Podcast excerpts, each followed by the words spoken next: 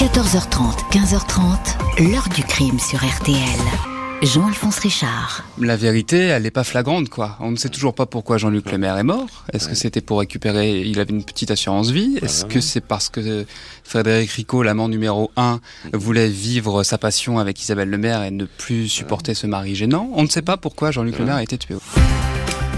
Bonjour, Jean-Luc Lemaire était un paisible employé d'hippodrome, un père de famille nombreuse qui ne demandait rien à personne, jusqu'à ce qu'il tombe dans un traquenard à l'automne 2008 sur une route forestière de l'Oise, un crime d'une violence sourde et sauvage, un assassinat qu'on va rapidement attribuer à un triangle amoureux, son épouse et ses deux amants.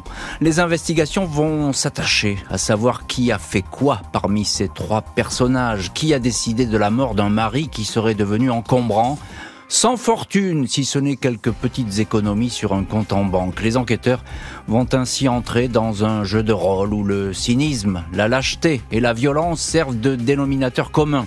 Tuer sans se poser de questions. Une enquête, des procès, mais va-t-on parvenir à savoir ce qui s'est passé cette nuit-là Qui a allumé la mèche de cette expédition punitive aujourd'hui encore Les cinq enfants de la famille Lemaire se demandent toujours pourquoi ils sont devenus orphelins un soir de novembre.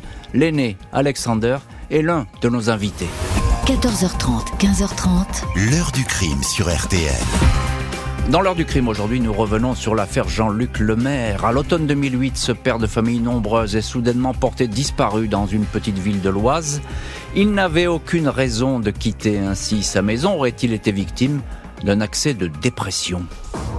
Lundi 10 novembre 2008, aux alentours de midi, Isabelle Lemaire se présente à la gendarmerie de Choisy-au-Bac, juste à côté de Compiègne. Cette femme de 31 ans vient faire part de son inquiétude. Son mari Jean-Luc a disparu depuis la veille au soir. Vers 19h, il est monté dans son monospace une Peugeot 806 et elle ne l'a plus revu.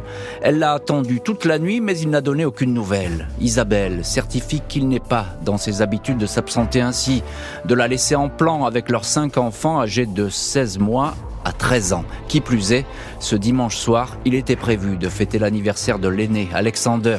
L'épouse ne fait état d'aucune difficulté particulière dans le couple, si ce n'est quelques soucis financiers. Son époux est en arrêt maladie depuis six mois, il est employé à l'hippodrome de Compiègne, mais il est actuellement en pleine dépression.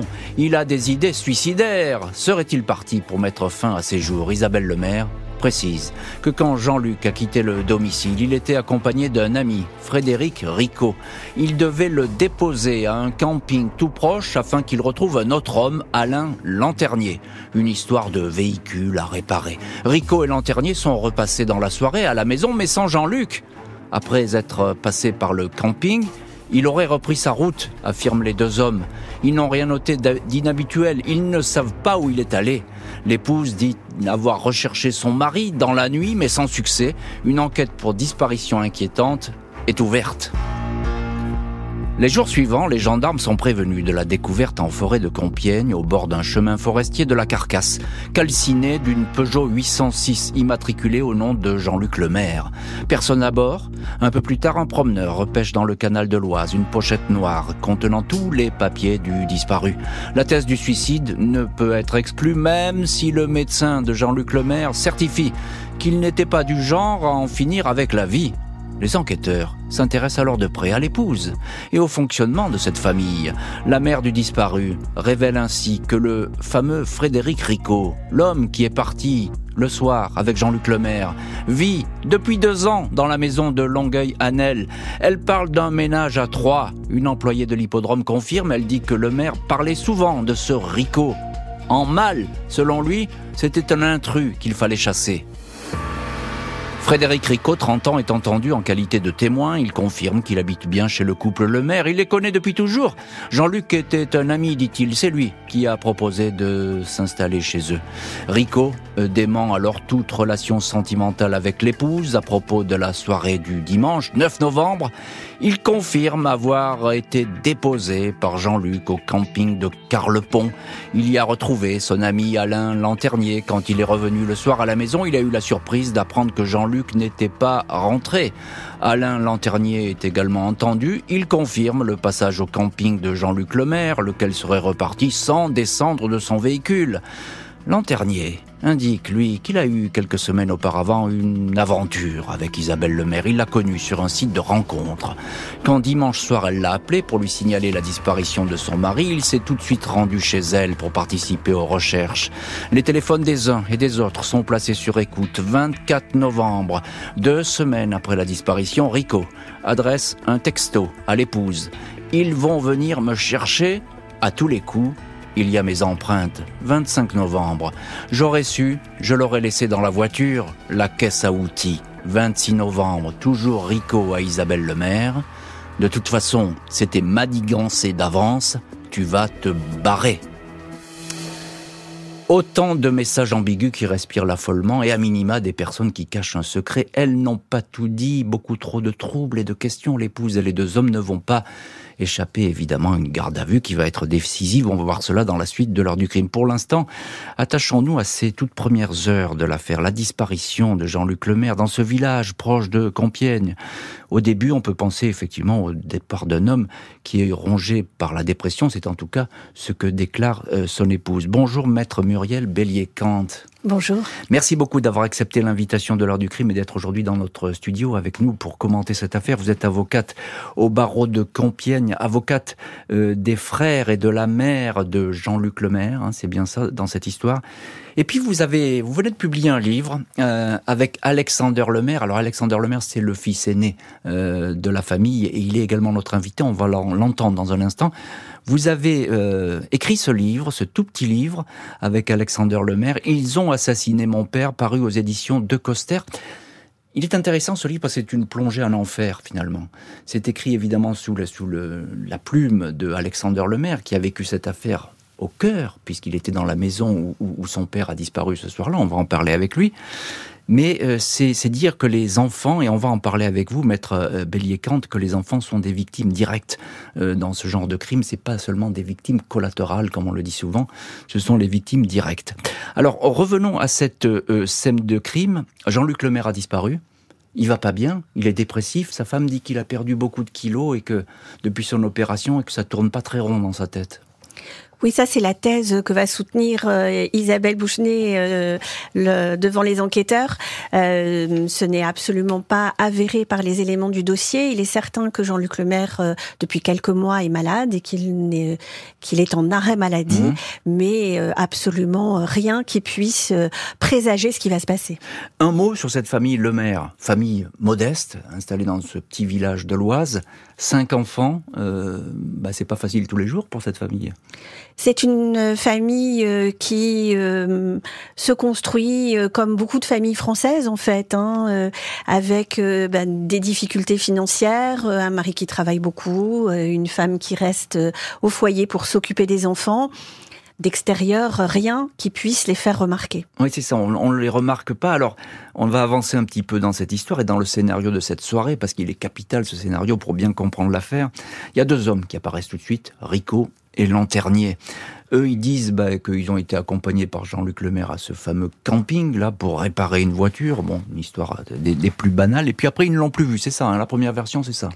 C'est la première version. Alors c'est une version qui colle un tout petit peu à la réalité parce qu'en fait, il y a bien une voiture en panne. Elle appartient bien à, à Alain Lanternier. Donc c'est ce qui au départ, voilà, c'est ce qui au départ d'ailleurs leur donne l'idée, euh, en tout cas donne l'idée à, à, Isabelle et à Frédéric Ricot euh, de, de, monter ce scénario. Alors il part avec eux. Euh euh, c'est ça. Il y a deux voitures, je crois, qui se suivent. Euh, il part, il, voilà, il n'y a rien de, spécial. Il pas, n'a pas eu de menace. Euh, il n'y a aucune menace en fait. Jean-Luc Lemaire.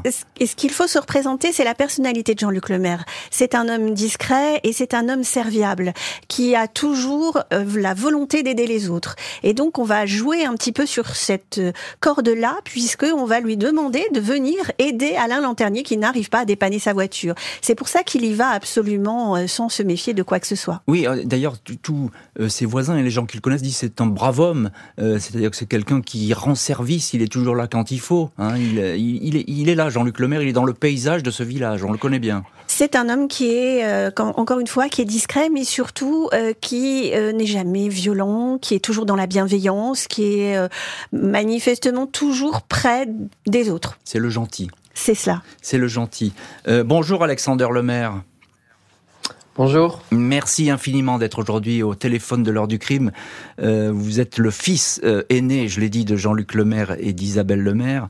Et vous avez euh, publié, je l'ai dit il y a un instant, ce livre avec maître Muriel Bélier-Kant. Ils ont assassiné mon père, paru aux éditions de Coster. Alors je le disais, ce livre, il est écrit euh, avec beaucoup d'émotion, euh, mais qui ne sait jamais pleurnichard, et vous expliquez vraiment, c'est le récit d'une descente aux enfers. Je voudrais, avec vous, Alexander, que l'on parle des pages 56 et 57, parce qu'elles m'ont marqué ces pages. C'est le soir euh, où votre père disparaît. C'est le soir de votre anniversaire. Je voudrais que vous me racontiez qu'est-ce qui s'est passé ce soir-là Vous êtes à ce repas, ce dîner du soir, vous attendez votre père et il n'est pas là? Oui, c'est ça en fait. Ce, soir du 9 novembre, on avait décidé de, du coup de fêter mon 13e anniversaire mhm. et euh, on avait convié euh, quelques personnes euh, de la famille du côté de ma mère et au bout d'une certaine heure, du coup, mon, mon père est parti dépanner soi-disant cette cette voiture et en fait, il est il est jamais rentré. Mhm. Alors à ce moment-là, vous vous vous inquiétez pas vraiment, vous dites bah ça va arriver, puis vous dites après tout tant pis l'anniversaire il est raté, je vais me coucher, c'est ça? Oui, c'est ça. Fêter mon anniversaire, ça passait euh, en second. En fait, euh, hmm. le, principal, c'était que mon père rentre et, euh, et, c'est jamais arrivé. Et c'est jamais arrivé. Qu'est-ce qui se passe dans la nuit, Alexander? Parce que c'est important. Vous allez entendre du bruit à un moment donné. Vous êtes couché, vous entendez du bruit. Oui, je suis dans ma chambre, donc évidemment, je je dors pas encore et en chantant la porte du garage euh, au sous-sol qui s'ouvre et donc je descends. La porte de, de la cave est juste en face euh, ma porte de chambre mhm. et euh, je descends et arrivé en bas des escaliers, je demande si c'est mon père. Donc je, je dis papa, c'est toi et j'ai la voix de, de Rico qui, qui répond à la place de mon père et qui dit non, c'est pas ton père, c'est moi. Hmm. Et en m'avançant dans, dans la cave, du coup, je vois qu'il est avec un homme que j'avais euh, jamais vu euh, auparavant, et donc c'est euh, Lanternier. C'est ça. Donc vous découvrez ces deux hommes. Et est-ce que c'est à ce moment-là, Alexander, parce que c'est aussi important, est-ce que c'est à ce moment-là vous dites qu'il y a quelque chose qui va pas? C'est, c'est tout ça est bizarre ou pas du tout? Vous dites, vous avez 13 ans, hein, vous dites après tout, bah, je sais pas, ils sont peut-être en train de discuter, tout simplement. Sur le moment, j'ai pas trouvé ça euh, louche bien même qu'ils euh, étaient en train de manipuler des outils ou, ou ranger quelque chose dans, dans, dans, le garage. Je me suis pas inquiété tout de suite en fait. Je me suis dit ben, peut-être qu'en fait mon père est parti, euh, je sais pas, voir ma grand-mère et qu'il va rentrer après, euh, ou qu'il a fait quelque chose sur son chemin. Je me, je me suis pas euh, inquiété tout de suite. Et c'est après quand vous commencerez à comprendre ce qui s'est passé que rétrospectivement, je pense que ça va vous faire bizarre d'avoir vu cette scène. Euh, oui, c'est ça en fait. Au fur et à mesure que, que le temps passe et, que l'enquête euh, progresse, etc. Mais ben, en fait, au, au, bout d'un moment, ça me ça m'a fait hic et cette scène euh, m'a fait penser à, à ce qu'il venait de, de, faire. En fait, il rangeait les outils, il, rangeait ce à quoi ils se sont servis pour l'excuse de la panne de voiture, etc. Et peut-être pour tuer votre père, ça pouvait être aussi les armes du crime finalement. C'est ce que vous avez dû penser. C'est ça. L'épouse et les deux amis de la maison vont être placés en garde à vue. Les langues vont alors se délier. Mercredi 26 novembre 2008, l'épouse de Jean-Luc Lemaire est placée en garde à vue, tout comme les deux hommes, derniers témoins à avoir vu vivant le père de famille. Frédéric Ricot, qui loge chez les Lemaire, maintient que Jean-Luc l'a quitté en début de soirée au camping où il l'avait déposé. Il est confronté à la vidéosurveillance du camping. Aucune image de la scène décrite n'a été enregistrée. Du coup, Rico se ravise. Il indique qu'en route, alors qu'il s'était arrêté pour uriner, Jean-Luc Lemaire lui a lancé une pique bizarre sur les enfants, réflexion qui l'a mis en colère. Il a attrapé le mari en lui faisant une clé autour du cou, le malheureux s'est étouffé. Il assure que Alain Lanternier, qui les suivait en voiture, a lui aussi ceinturé la victime, puis l'a aidé à transporter le corps. Le suspect décrit un coup de sang. S'il a envoyé ces messages à Isabelle Lemaire, c'est parce qu'il craignait qu'on découvre ses empreintes. Lanternier, pour sa part, assure que le dimanche 9 novembre, Isabelle, l'épouse, lui a fait savoir qu'elle souhaitait que son mari disparaisse. Il a entendu Rico dire qu'il allait s'en occuper. Ce dernier lui a demandé de le suivre alors qu'il partait en voiture avec le mari en direction d'Atichi sur le trajet. Il a vu Rico frapper le mari à la tête. Il a ensuite sorti de la voiture en l'entraînant derrière un talus en lui serrant le cou. Rico est revenu seul. Il était menaçant, puis il a mis le feu à la Peugeot. Lanternier certifie qu'il n'a pas participé au crime, il a juste aidé à dissimuler le corps, déposé dans une carrière en forêt d'Atichy. 28 novembre, les gendarmes sont à pied d'œuvre dans l'ancienne carrière d'Atichy et Bitry, une vaste zone de sable, de vase, en partie inondée. Il faut plusieurs jours aux chiens pisteurs et à la pelleteuse pour retrouver le 12 décembre le corps de Jean-Luc Lemaire. Le légiste constate des marques très nettes de strangulation. Le malheureux est mort asphyxié. Il a agonisé pendant une dizaine de minutes. Il porte de nombreuses traces de coups. Son épaule gauche est luxée. Il se peut qu'il ait été traîné longtemps sur le sol avant d'être enfoui dans la carrière. En garde à vue, Isabelle Lemaire raconte qu'elle a eu une liaison avec Alain Lanternier. Mais elle était surtout, elle le reconnaît, la maîtresse de Frédéric Ricot.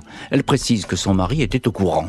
En fait, dit-elle, elle vivait dans la crainte de Ricot, qui était un amant selon elle agressif. Elle avait peur qu'il s'en prenne à elle, aux enfants ou à son époux. Elle dit qu'elle était seule et perdue. Isabelle Lemaire éclate en sanglots quand on lui dit que les deux hommes devenus ses amants ont avoué le crime. Mais c'est pas une surprise à ses yeux, car dès le soir de la disparition, elle a compris que Frédéric Ricot avait tué Jean-Luc. Elle a voulu immédiatement le dénoncer, mais elle n'avait plus de crédit sur son téléphone et pas de voiture pour aller à la gendarmerie. J'ai davantage peur de Frédéric Ricot que de la justice car je n'ai rien à me reprocher, dit-elle. Des collègues du défunt à l'hippodrome de Compiègne, livre un tout autre portrait de la veuve terrorisée. Son mari en parlait comme une femme très dépensière qui avait installé un homme chez eux. Il ne pouvait pas chasser Rico, il en était empêché par son épouse, témoignent le frère et la mère de la victime. Isabelle Lemaire est mise en examen pour complicité d'assassinat, les deux hommes pour assassinat, le trio que l'on dit diabolique est écroué. Et on va voir que ce trio diabolique, c'est l'expression toujours consacrée dans ce genre d'affaires, va varier de versions au cours de l'instruction, diverger et s'accuser mutuellement. Et si l'argent était le vrai mobile de cet assassinat, on en parle dans la suite de l'heure du crime. On est là au stade euh, des gardes à vue et des mises en examen. Euh, Maître Muriel Bélier-Kant, vous êtes euh, avocate, avocate des frères et de la mère de Jean-Luc Lemaire, ainsi que des enfants de Jean-Luc Lemaire dans, dans cette histoire. Alors on est là au stade des gardes à vue et des mises en examen, évidemment. Euh, il faut un peu nous expliquer parce que là, tout le monde a sa petite version, on comprend pas très bien. On se renvoie la balle sans vraiment se la renvoyer. Et puis, point d'interrogation sur le mobile. On ne sait pas pourquoi il a été tué, Jean-Luc Lemaire. Alors les, trois versions euh, qui vont être livrées euh, euh, au cours et de la mise en examen et des premières auditions de, comparution devant le juge d'instruction vont être un, un embroglio complètement dingue, c'est-à-dire qu'on ne va jamais arriver à comprendre exactement qui a fait quoi. Mmh. Euh, chacun se contredit, chacun donne une version et puis euh, dans l'audition suivante est capable de dire exactement le contraire de ce qui a été raconté au début. Ça devient extrêmement compliqué et on ne peut absolument pas se baser sur les déclarations des mises en examen pour essayer de comprendre ce qui s'est passé. On perçoit beaucoup de lâcheté là-dedans parce que finalement on, se renvoie la balle, on n'est pas, a priori, pas vraiment fier de ce qui a été fait. Et en tout cas, on a peur peut-être que la justice maintenant s'intéresse vraiment de près. Euh, à vous. Alors, l'acheter est vraiment le mot juste, parce qu'en fait, euh, dans, dans, ce dossier, et jusqu'à la fin d'ailleurs, personne ne va assumer quoi que ce soit. Personne. On a tué euh, Jean-Luc Lemaire, on ne sait pas pourquoi. Bah, C'était comme ça, finalement. Hein alors, il va y avoir une thèse qui va quand même commencer à se dessiner, certainement euh, insufflée par certains de mes confrères de la défense, celle du crime passionnel. Euh, Frédéric Ricot était passionnément épris euh, d'Isabelle. Alain Lanternier était passionnément épris d'Isabelle. Et voilà pourquoi ils ont un peu perdu la tête. Oui, mais tout le monde aimait Isabelle, mais personne n'aimait Jean-Luc. C'est bien ça. C'est exactement ça. Personne n'aimait Jean-Luc. Euh, qu'est-ce qu'on sait, maître Muriel Bélier-Kant? Parce que là, l'autopsie, elle est importante quand même pour ça, parce qu'elle arrive quand même à retracer les circonstances de ce meurtre, ou de cet assassinat plutôt. Et on a bien caché ce corps, vraiment tout est fait dans, l'ordre. Qu'est-ce qu'on sait des, circonstances de la mort? Il a été conscient pendant plusieurs minutes, c'est ça? Alors ce que l'on sait, enfin ce que nous livre le rapport d'autopsie, c'est que euh, ce n'est absolument pas euh, un coup fatal par accident. On a voulu tuer euh, Jean-Luc Lemaire et on l'a fait avec un acharnement que le corps nous livre. Hmm. Et puis ce que l'autopsie également nous révèle et ce que d'ailleurs la découverte du corps va nous révéler, c'est qu'ensuite il a fallu être deux pour pouvoir cacher ce crime. C'est ça. donc euh, ils sont deux, enfin les deux hommes a priori, c'est ça. Euh, juste un petit mot encore, euh, maître Muriel Bellicante. Qu'est-ce qu'on sait de ces deux hommes qui sont partis dans cette expédition qu'on peut qualifier de punitive? Ils ont un passé violent, pas violent Ils ont un casier judiciaire Frédéric Cricot est, décrit par tous hein, comme étant un homme pouvant être extrêmement violent, autoritaire, très autoritaire, très agressif, imposant, euh, dans tous les sens du terme d'ailleurs, parce qu'il est grand très trapu, et très il est très trapu, exactement. Et puis c'est un homme qui manifestement est très intolérant à la frustration. Alain Lanternier est plutôt décrit comme un pauvre homme. Hum, c'est ça, il est plus effacé, il est derrière, c'est un suiveur, c'est ça? En tout cas, c'est euh, un petit peu l'adjectif avec lequel on va le qualifier. D'ailleurs, d'ailleurs, Lanternier, il dit tout de suite, moi, j'y suis pour rien. J'ai aidé effectivement à, à cacher le corps, mais j'ai jamais touché un cheveu de la tête de Jean-Luc Lemaire. Hein. Il, a longtemps nié hein, avoir caché le corps. Hein. oui, il a euh, nié, même, ça, même ça, hein, il le reconnaît pas. Même ça, il le reconnaît pas. Donc effectivement, c'est pas vraiment des, gens qui, assument. Alexander Lemaire, vous êtes en ligne dans l'heure du crime, vous êtes le fils de Jean-Luc Lemaire, le fils aîné. Euh, vous êtes entendu à l'époque par le juge d'instruction? Euh, oui, suite euh, au garde à vue, alors je, je suis reçu par le juge d'instruction et, et, interrogé. Hmm. Qu'est-ce que vous, qu'est-ce qu'il vous pose comme question? Il vous pose des questions sur le fonctionnement de la famille, je suppose. Euh, oui, on parle un peu de, de, choses ordinaires, de comment ça se passait à la maison, euh, avant l'arrivée de Rico, ensuite, ce que je me souviens lors de la disparition de mon père, etc. Euh, hmm. Il, va y avoir un moment très important dans votre vie qui va vous marquer, et, c'est dans votre livre. Ils ont assassiné mon père, je le, précise, un livre qui sort aux, éditions de Coster. Euh, c'est votre mère qui part en prison. Euh, là, il y a un monde qui s'effondre, je suppose, Alexander Lemaire. Oui, complètement, parce que euh, je m'attendais pas du tout à ça. En fait, j'ai déjà mon père qui qui n'est pas rentré, qui a disparu, et d'un coup, voilà, les, les, gendarmes arrivent à la maison, on, on, met ma mère en garde à vue, etc. Donc, euh, j'étais encore plus perdu. Hmm. Comment vous la regardez, votre mère? Est-ce qu'elle vous dit quelque chose à ce moment-là? Rien du tout, puisque euh, c'est un matin où je dois moi partir à l'école et, euh, et quand j'arrive au portail, voilà, des, des, gendarmes arrivent au même moment et euh, on, me demande d'aller chercher euh, du coup ma mère euh, dans la maison et on me dit que j'irai pas à l'école ce, ce jour-là. Et donc je rentre, je l'appelle, elle vient ouvrir le portail aux gendarmes, elle les reçoit, puis tout le monde rentre à la maison, on nous met nous les enfants à l'écart et on reste avec un gendarme à l'intérieur et ils auditionnent ma mère, il se passe des choses. Euh, nous, on n'est pas au courant de, de, tout à ce moment-là. On nous demande de faire des valises pour euh, pour quelques jours. Enfin, on nous dit pas pour quelques jours, mais on nous, on nous fait comprendre qu'on doit faire nos, nos affaires et qu'on reviendra après. Sauf que voilà, en, en, partant, on fait juste un bisou à notre mère, euh, comme si on la revoyait à la fin de la journée et, et on, on l'a plus revue. Et vous n'allez plus la revoir euh, jusqu'au procès. On va en parler un peu plus tard dans cette heure de crime. Juste un petit mot, maître Muriel Bélier-Kant. Euh, Jean-Luc Lemaire, il est décrit comme une victime qui a peur comme quelqu'un qui a peur dans ce foyer, avec cet homme qui le menace. Oui, et, c'est ce qui est euh, particulièrement horrible dans ce dossier, c'est qu'on se rend compte qu'il avait déjà été par, euh, par le passé hein, euh, s'adresser à la police municipale pour demander de l'aide, parce que justement, il estimait que, Jean, que Frédéric Ricot était menaçant. était menaçant et avait une place trop importante et qu'il avait peur pour lui et pour sa famille. Et on l'a pas entendu à ce moment-là on ne l'a pas suffisamment pris au sérieux. Vous savez, c'est compliqué hein. quand un homme vient et dit qu'il est victime de violence au sein de son foyer. On le croit encore moins que quand c'est une femme. On ne le croit pas. Et puis en plus, je pense qu'il n'était pas de genre de, personnage, d'homme à, essayer de, faire pression sur les autorités, etc. Absolument pas. voilà, donc euh, il est resté dans, dans son coin jusqu'à ce sort euh, qu'on peut qualifier de, de, funeste. L'instruction se poursuit de plus en plus sombre autour d'une modeste assurance d'essai.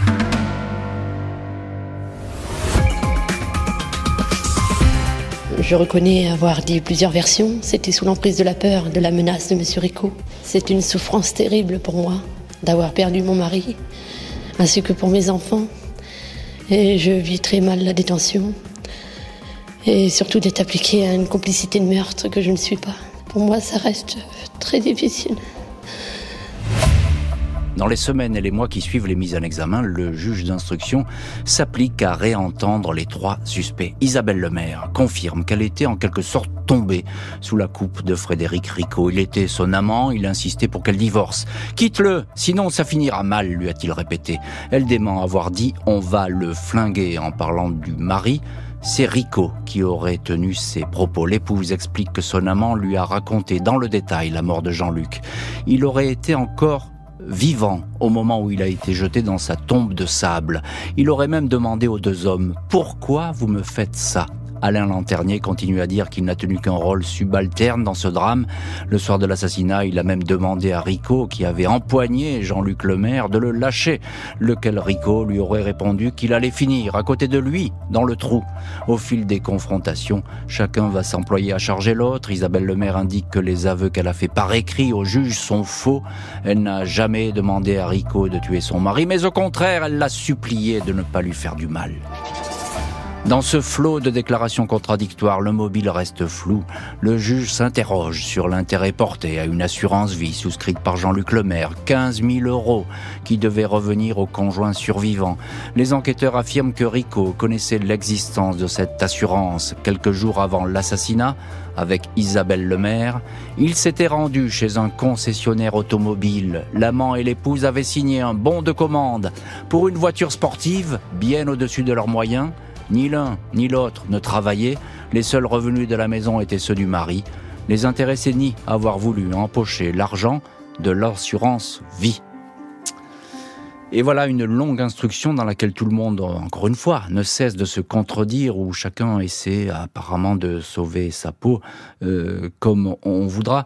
Alors vous nous l'avez dit, maître Muriel Bélier-Camp, dans cette histoire, vous défendez euh, les frères et la mère de Jean-Luc Lemaire, ainsi que les enfants de Jean-Luc Lemaire. Vous, vous nous l'avez dit, euh, il y a ce trio qu'on a dit diabolique. Bon, ça c'est un petit peu le cliché. On dit toujours que les trios sont diaboliques, mais euh, Alain Lanternier, le deuxième homme, j'ai envie de dire, il, est en retrait lui quand même un petit peu. Hein. Dans l'instruction, on sent bien que il a moins d'implication dans ce crime. Alors Alain Lanternier est surtout celui qui a le moins d'intérêt au crime. Hmm. Donc c'est aussi pour ça que il va être moins l'objet de l'attention du magistrat instructeur. Tout s'est joué, semble-t-il, entre l'épouse et son amant, Frédéric Ricot, c'est ça? C'est ce que l'instruction révèle euh, au fur et à mesure des actes qui vont se succéder. Hmm. Alors, euh, l'argent, euh, on peut pas dire que les Lemaire, c'est une famille riche. Il y a cette petite assurance vie, j'ai envie de dire, hein, c'est le travail presque de toute une vie. 15 000 euros que Jean-Luc Lemaire a un petit peu mis de côté, comme ça, quand, comme il pouvait. Euh, c'est ça qui a pu déclencher l'envie de tuer? Et il y a plus que ça, hein. il y a plus que 15 000 euros en fait. Hein.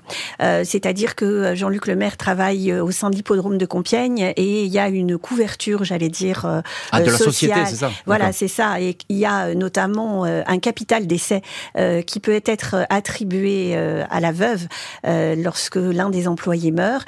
Et surtout, et c'était le détail qui a attiré l'attention des enquêteurs, ce capital d'essai est alloué même en cas de suicide ce qui est relativement rare. Généralement, il y a une clause d'exclusion. Pas dans ce cas-là. Donc, donc c'est intéressant. Il y a Alors, c'était très intéressant parce que les enquêteurs vont faire le lien avec le fait que depuis le début, euh, tant euh, l'épouse que l'amant insistent pour dire que Jean-Luc Lemaire est dépressif et que manifestement il s'est suicidé. Hmm. Euh, Alexander Lemaire, vous êtes en ligne dans l'heure du crime. J'aimerais avoir votre sentiment lorsque vous savez que votre mère, bah, que tout le monde a avoué, que votre mère, elle va, elle va pas sortir comme ça, vous êtes encore euh, tout jeune. Euh, comment est-ce que vous vivez ça, vous? Qu'est-ce que, Quelles questions vous vous posez? Qu'est-ce qui se passe dans votre tête? À ce moment-là, lorsqu'on apprend que euh, ma mère du coup va rester en garde à vue et, ensuite va être placée en détention, j'ai toujours du mal à, à y croire parce que forcément euh, je, je, suis loin de me dire euh, ma mère est impliquée euh, dans la disparition de mon père et, et encore moins dans sa mort mhm. mais euh, je suis tout ça de, de près par la médiatisation de l'affaire quasi quotidienne à l'époque mhm. à chaque avancée de l'enquête je suis au courant et je, je, suis obligé au bout d'un moment de, de, me rendre à l'évidence et, euh, et, et, de me dire que voilà tout ce qu'on raconte euh, sur ma mère c'est c'est la réalité. C'est une déchirure à ce moment-là? Oui, parce que je, je, lui faisais confiance. Enfin, c'est c'est impossible de se dire euh, un jour que ma mère ou, ou, voilà mon père aurait pu atteindre à la vie de l'un ou de l'autre. Vous, vous, la voyez, votre mère, en train de dire euh, bah, il faut tuer le mari, il faut tuer, il faut tuer Jean-Luc? Non, c'est pour ça que je tombe euh, au, plus bas, parce que c'est inimaginable en fait. Les trois suspects vont bientôt comparaître aux assises, mais quelle vérité vont-ils présenter? 18 juin 2012, Isabelle Lemaire, 35 ans, cheveux blonds et tête baissée, Frédéric Ricot, 33 ans, trapu, regard sombre, font leur entrée menottée dans la salle de la cour d'assises de l'Oise à Beauvais. Alain Lanternier, 39 ans, qui a aidé à dissimuler le corps de Jean-Luc Lemaire, comparait libre. Les déclarations des accusés sont conformes à celles tenues tout au long de l'instruction, une succession de contradictions et de propos inconsistants. Je m'apercevais que ma mère se défendait très mal, s'enfonçant dans ses mensonge, racontera Alexander Lemaire, l'aîné des enfants. Ce dernier prend la décision de sortir de la salle afin que sa mère se sente libre de s'exprimer. Mais cela n'a servi à rien. Elle n'a livré aucune vérité, ajoute-t-il. Les proches de Jean-Luc Lemaire attendaient des révélations, mais ils n'ont aucune réponse à leurs questions. À Alexander, sa grand-mère confie, c'est pas beau ce qu'elle a fait, mais pourquoi l'a-t-elle fait? L'avocate d'Isabelle Lemaire, maître Sandrine Makarevix, indique que sa cliente paye tout simplement sa réputation de femme légère. L'avocat général demande 30 ans de prison contre les deux principaux accusés. Pour le magistrat, le mobile est clair, c'est l'assurance vie dont Isabelle est la principale bénéficiaire. 25 juin à 22h10, les jurés rendent leur verdict. Isabelle Lemaire est condamnée à 12 ans de prison pour complicité d'assassinat. Son amant, Frédéric Rico, écope de 18 ans pour assassinat. Alain Lanternier, qui a fait une tentative de suicide lors du procès, sera condamné quelques mois plus tard à 5 ans de prison, dont deux avec sursis, pour non-assistance à personne en danger et recel de cadavres, il n'y aura pas d'appel. Et dans cette heure du crime, on retrouve euh, l'une de nos invitées, c'est maître Muriel Bélier-Kant, avocate au barreau de Compiègne, avocate des frères et de la mère et des enfants de Jean-Luc Lemaire, et co-auteur avec Alexander Lemaire, le fils aîné de la famille du livre Ils ont assassiné mon père, qui paraît aux éditions euh, de Coster. Euh, maître Bélier-Kant, j'ai envie de vous dire, vous êtes à ce procès évidemment, et vous êtes au premier rang de ce procès pour défendre cette famille. J'ai envie de dire, bah, on n'a rien appris à ce procès. On ne sait toujours pas. Alors non seulement on n'a rien appris, mais ça a été l'un des pires procès de ma vie. Ah. Euh, parce que euh, véritablement j'avais l'impression d'être au théâtre. Euh, les accusés ne s'exprimaient que très peu, les avocats faisaient de grands effets de manche. Ils étaient d'ailleurs deux avocats pour chaque accusé quasiment. et le président était excédé. Donc véritablement on n'avait pas les conditions qui pouvaient être réunies pour un accès à la vérité. Quel est le climat qui... On sent toujours qu'il y a un climat à la cour d'assises, c'est particulier. Il y a toujours un climat. Parfois c'est très dramatique, parfois ça peut être même joyeux. Il y, a des, choses un petit peu surprenantes. Là, quel est le climat qui règne? On a l'impression qu'il y a une, une espèce d'indifférence de ces trois personnes qui sont jugées. Alors non, euh, non, non, ils n'étaient pas indifférents. On a en fait un climat d'une extrême tension. D'ailleurs, une tension tellement importante que finalement euh, le dernier jour, euh, Alain Lanternier va faire une tentative de suicide. C'est vous dire si véritablement il y avait une espèce de, de, courant électrique, mais perpétuellement, nous sommes tous sortis de ce procès euh, comme si nous étions passés sous un rouleau compresseur. Mais pourquoi électrique? Parce que ce sont les parce que les, accusés qui, qui infusent ça En fait, c'était un peu tout. C'est-à-dire que les accusés ne répondaient pas aux questions, euh, refusaient en fait de, de, de, de donner euh, des versions alors qu'on les mettait face à certaines constatations, face à certains témoignages. Euh, ils niaient manifestement l'évidence. Euh, les avocats s'énervaient, l'avocat général s'énervait, le président s'énervait. Bref, il n'y avait rien qui allait. Hum. Alexander Lemaire, vous êtes le, fils aîné de Jean-Luc Lemaire et, et Isabelle, donc votre mère, qui à ce moment-là est dans le box des accusés, comment est-ce que vous le vivez ce procès, vous? Euh, tout d'abord, cette période de, de, procès, cette semaine de procès, je suis en, en pleine épreuve euh, du mhm. bac. Et, et je, je, je, souhaite, je, je, veux absolument être présent euh, le maximum possible au procès. Euh, chose qui était un peu euh, compliquée parce que à l'époque j'étais placé en foyer, les éducateurs n'étaient pas forcément pour, mais moi je tenais absolument à être là pour être face à eux et, et, leur montrer que voilà, je, malgré euh, mon âge à l'époque, je, je voulais représenter mon père et je voulais être à tout prix euh, face à, à, eux pour qu'ils comprennent euh, et qu'ils voient le mal qu'ils ont fait. Ouais, et, et, vous la regardez, votre mère? Est-ce qu'elle vous regarde, elle? Je, je les regarde, je les quitte quasi pas des yeux. Euh, c'est compliqué de, de, de l'avoir derrière euh, ces vitres euh, en, compagnie de Rico et, et de Lanternier euh, qui paraissaient libres. Mais j'essaye qu'on que nos regards se, se croisent pour qu'elle elle voit dans mes yeux que j'ai besoin de réponses et, et de, de, de, ces réponses, qu'elle m'explique ou qu'elle explique le pourquoi du comment, mais euh, rien n'y fait. On l'a entendu brièvement votre mère tout à l'heure dans une interview alors qu'elle était incarcérée où elle pleure beaucoup. Est-ce que est-ce que vous la croyez quand elle dit qu'elle n'est pour rien à ce procès ou bien vous avez déjà tourné la page? Non, c'est toujours compliqué tant qu'on n'a pas de, de réponse claire et, et, et, honnête pour avancer, etc. Mais euh, quand on met bout à bout toutes les explications, toutes les preuves, etc., on, on peut se faire qu'à l'idée que, que voilà, les enquêteurs ont raison et, et qu'on qu'ils ne veulent juste pas avouer. Les juges ont pris connaissance des maltraitances qu'auraient subies euh, les enfants, maltraitances qui vont entraîner un autre procès. 22 novembre 2019, Isabelle Lemaire, redevenue Isabelle Bouchnez, et son ex-amant Frédéric Rico se retrouvent devant le tribunal correctionnel de Compiègne, poursuivis par les enfants Lemaire pour violence et agression sexuelle. Des enfants qui décrivent Rico comme un bourreau domestique, l'un des garçons de la fratrie qui avait entre 4 et 6 ans aurait été régulièrement agressé et abusé sexuellement. J'ai essayé de m'interposer, mais il me faisait peur, indique la mère en parlant de Rico. Ces trois enfants ont été livrés en pâture à un prédateur avec le silence coupable d'une mère, affirme le procureur. Frédéric Rico est comme de 18 mois de prison ferme, un an de prison avec sursis pour la mère. Isabelle Lemaire et Alain Lanternier sont sortis de prison en 2017. Frédéric Rico a été libéré, lui, en 2021, le jour même, cruel hasard, de l'anniversaire de sa victime, Jean-Luc Lemaire.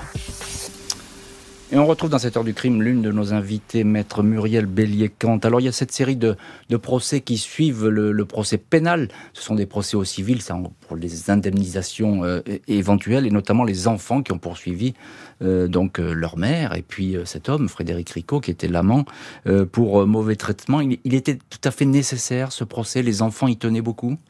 Alors il était nécessaire parce que c'était aussi d'une certaine manière une façon de rendre justice à Jean-Luc Lemaire lorsque celui-ci s'était attaché les services de la police municipale et avait dévoilé que à la maison ils étaient tous victimes de violences. Mmh. En fait, c'est lui qui a parlé le premier. Il n'avait pas été entendu à cette époque là il était important pour les enfants que cette parole-là aussi soit restaurée. Alors il y a eu des, suites, je crois, euh, même juridiques, parce que ça a fait jurisprudence cette histoire. Hein, euh, sur le sur le plan des, des indemnisations, oui, tout à fait. Ça a été. Euh, en gros, pourquoi?